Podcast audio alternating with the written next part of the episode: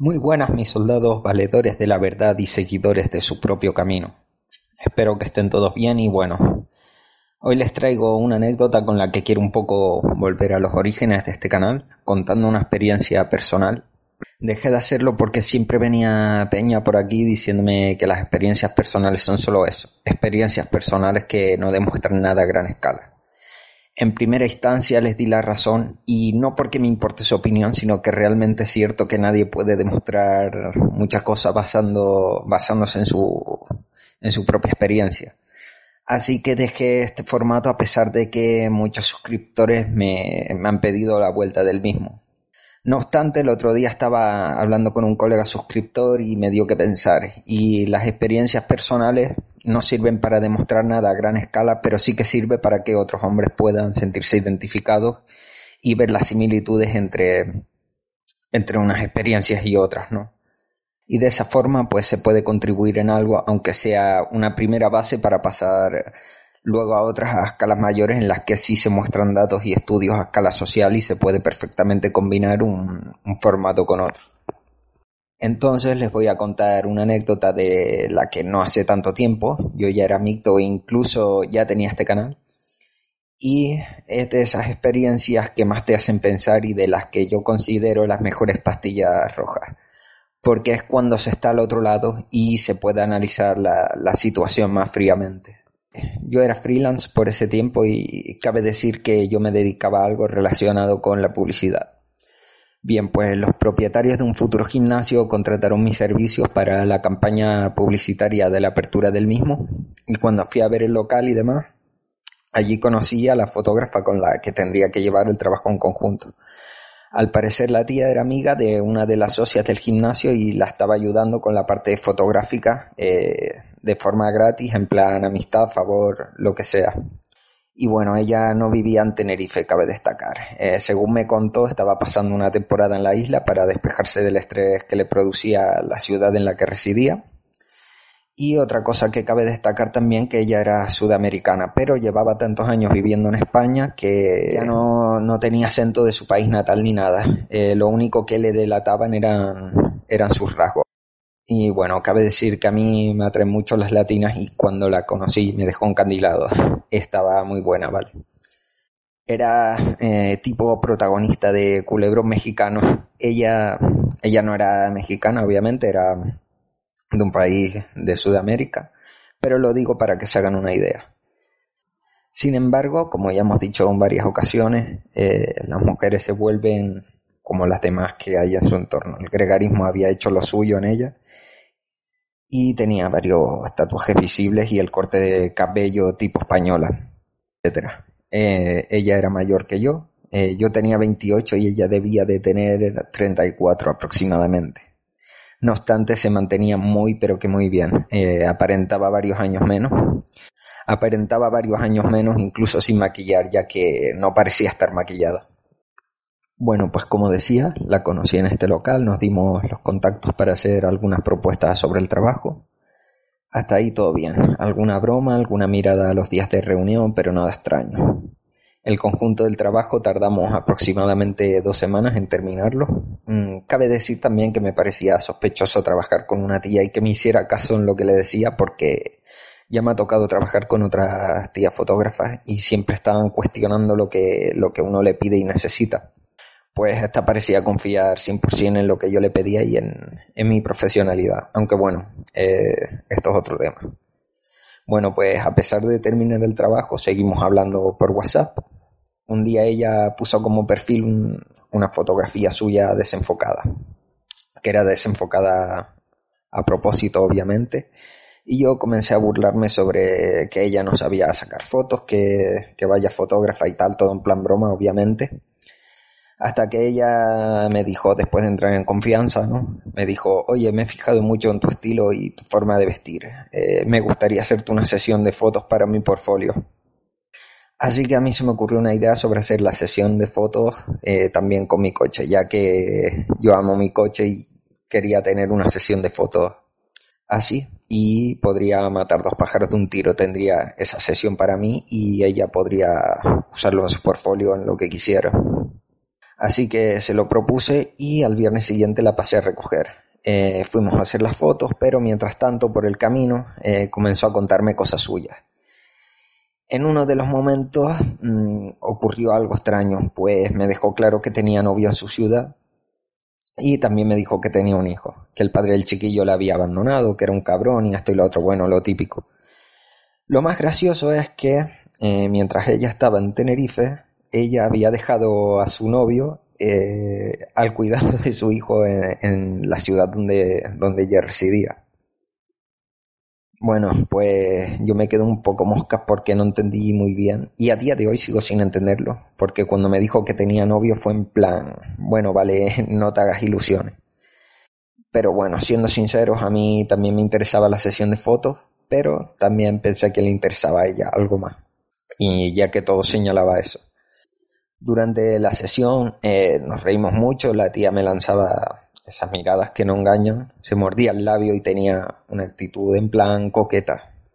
Y lo primero que se me vino a la mente fue, Buah, esta tía lo que quiere es que le dé mi atención de forma gratuita y que le haga, que le haga de pagafantas y nada. Terminamos la sesión de fotos y me dijo que fuéramos a cenar y tomar unas copas.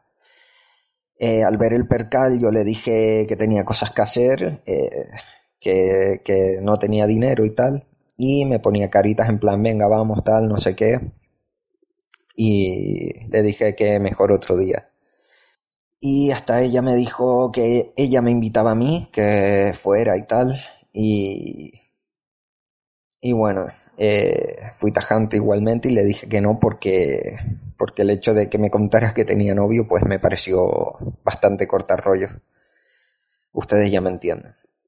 Bueno, pues la dejé en su casa con la intención de no saber nada más de ella, al menos nada que no tuviera que ver con el trabajo.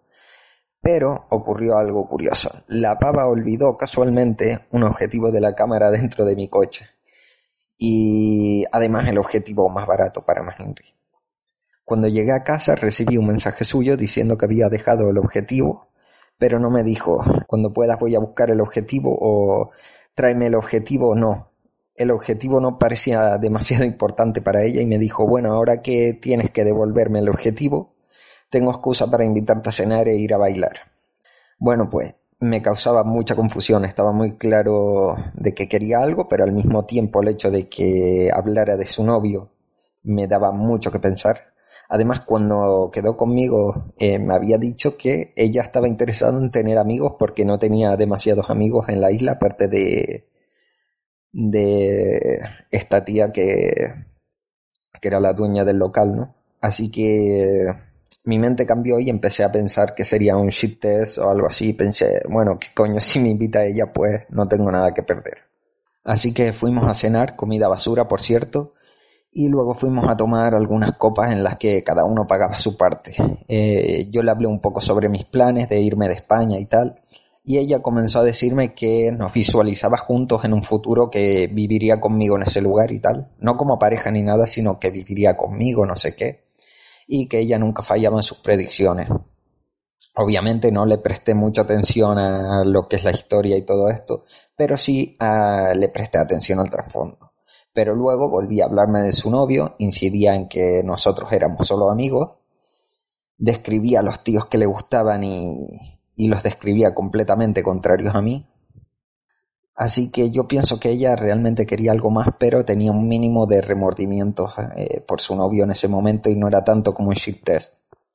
Yo a pesar de todo siempre fingí que me la sudaba ese tema e intentaba desviar la conversación. Ya por último recuerdo que estábamos en el garito, estábamos en un rincón al fondo de la barra, eh, yo fingí que estaba interesado por sus tatuajes y ella me mostró los del brazo. Yo le agarré su brazo y le comencé a dar caricias por sobre sus tatuajes. Seguidamente me dijo que tenía más en la espalda, obviamente para que yo le dijera que me los mostrara, sin embargo en lugar de eso fingí que ya no me interesaba tanto y seguimos hablando sobre otros temas de, de estos sinsentidos de los que ellas les suele gustar hablar. No recuerdo cómo, pero la conversación se fue sexualizando hasta que yo le dije medio en broma, medio en serio que no pensaba besarla porque estaba esperando a la mujer que tomase la iniciativa, y sin más palabras se balanceó sobre mí y me empezó a besar. Al rato le dije que era tarde, que deberíamos irnos, así que fuimos al coche y una vez dentro del coche le dije, no te voy a llevar a casa, eh, te voy a secuestrar, obviamente en plan de broma. Y ella me dijo, secuéstrame tal. Y luego me dijo, no, es broma, llévame a casa, pero por el camino podríamos tomar un atajo. Así que fuimos a un lugar descampado, se pasó al asiento de atrás, después de hablar un poco y tal. Ya no hace falta detallar mucho más el resto. Y bueno, salvo que la tía quería, no quería usar condón, obviamente eh, lo utilicé igualmente aunque ella dijera que no. Y nada, eh, cuando terminamos yo me senté y ella se sentó también y puso su cabeza sobre mi hombro. Y entonces yo le pregunté, eh, ¿y qué pasa ahora con tu novio? Y me dice, eh, bueno, que tenga una relación con él no quiere decir que no pueda disfrutar de la gente que se encuentre en el camino. Él también tendrá sus cosas por ahí y ahí fue cuando pensé en lo pringado que, que era el tío. Porque por la ley de Brifol, eh, él no tiene tantas posibilidades como ella. Eh, más bien indica todo lo contrario, que se conformaba con ella porque no tiene acceso a otra cosa. Y además yo ya había mirado su Facebook y el pavo tenía una cara de numail tipo eh, beta proveedor que no podía con ella. Así que nada, después de toda la noche estuvimos hasta el amanecer y por la mañana la llevé a la casa de su amiga donde ella se quedaba y me dijo que durmiera con ella, le dije que ni de coña, que, que no olvidara el objetivo y cuando se fue a despedir fue a darme un beso y lo que yo hice fue chocarle el puño. Ese mismo día, cuando se despertó, a eso del mediodía, eh, me volvió a hablar y me dijo de tomar un café. Eh, yo le dije que no podía y bueno, estuvimos eh, una semana en la que me hablaba y yo le contestaba al día siguiente y cosas así. Llegó el siguiente sábado y me llamó de madrugada contándome que se había perdido, que fue a una romería con su amiga y no la encontraba, que si por favor la ayudaba, que no conocía más nadie y que si la iba a buscar y tal. Y bueno, eh, yo no estaba tan lejos y de hecho casualmente estaba en esa misma romería ya que la isla es pequeña y todo el mundo va a los mismos sitios, a los mismos eventos, ya que no hay muchas más opciones de ocio. Así que le pregunté que qué parte estaba y fui a dar con ella. Eh, finalmente, cuando llegué, estaba con su amiga y me dijo que la acababa de encontrar. Bueno, yo fingí que la creía. Y después de estar un rato hablando, fuimos a dar un paseo. Eh, comenzamos a besarnos. Al rato me dijo que nos fuéramos a la casa de su amiga. Fue a hablar con la amiga y la amiga le dio unas llaves, pero no de la casa, sino del local, lo cual quiere decir que la amiga era cómplice ya que a mí me dijo que la amiga pensaba que éramos solo amigos y no sabía nada, y que le iba a decir que se iba porque le dolía la cabeza. Sin embargo, su amiga le dio las llaves del local, ya que ella tenía su propia copia de la casa. Así que fuimos al local, ya que en la casa estaba la hija de la amiga o algo así. Así que no cuadraba mucho que la amiga no supiese nada. Supongo que la amiga quería parecer inocente o desentenderse de cara, de cara a su novio. En cualquier caso, eh, volvimos a hacerlo en el local, sin mucho más que añadir. A la semana siguiente, ella volvió a su ciudad y seguimos hablando de vez en cuando. Incluso teníamos algunas conversaciones algo subidas de tono, pero poco a poco, con el paso del tiempo, fuimos dejándonos de hablar, ya que no tenía tanto sentido seguir hablando. No obstante, yo miraba de vez en cuando sus estados de Insta y tal, y veía que le dedicaba cosas a su novio y estados sobre que se iban a casar y demás. Y bueno, eh, fuimos perdiendo el contacto y no hablamos durante, durante meses. Pero en fin de año, curiosamente, recibí una felicitación suya y me dijo que en unos días estaría otra vez por la isla. Al par de días después de Navidad mm, vino a la isla y quedé con ella de nuevo y me confirmó lo que ya yo había visto en sus estados y demás, que se iba a casar y todo el rollo. Eh, pues se la sudó muchísimo porque al final de la noche mm, volvimos a mi coche y volvió a pasar. Cuando nos despedimos me dice que, que fuera a visitarla a su ciudad, pero si preguntaba a su novio dijera que soy un amigo que conoció en un curso o algo así, no recuerdo muy bien lo que me dijo Pero lo peor de todo es que me dijo que iba a volver a la isla en su luna de miel y que hablaría conmigo, que me hablaría cuando estuviera otra vez por la isla. En fin, eh, yo me fui finalmente de España y no he vuelto a saber nada más de ella. Creo que no he vuelto por la isla, ya que en sus estados no he visto nada al respecto. ¿Y por qué cuento todo esto, hermano? Eh, yo no lo cuento en plan para presumir, en plan, mirad, soy mejor porque he follado como haría el caminante, por ejemplo, ese tipo de peña. Les cuento esto porque yo, he estado también en el otro lugar y sé lo cegado que se está, tal como debe de estar su novio. Eh, de este lado puedes analizar todo más fríamente y comprobar su psicopatía. Imagínense estar en el lugar de su novio, el muy pringado, súper enamorado de ella, estoy seguro de que además la empotran más tíos, aparte de, mí. Y estoy además muy seguro de que si coincidiéramos en la isla durante su luna de miel tendríamos relaciones de nuevo. Así que son estas experiencias las que realmente te hacen reflexionar y ser mito, ya que cuando el afectado es uno siempre se achaca la mala suerte y demás. Y cosas como estas son las que me hacen tener cada vez presente no tener nada serio con ninguna mujer.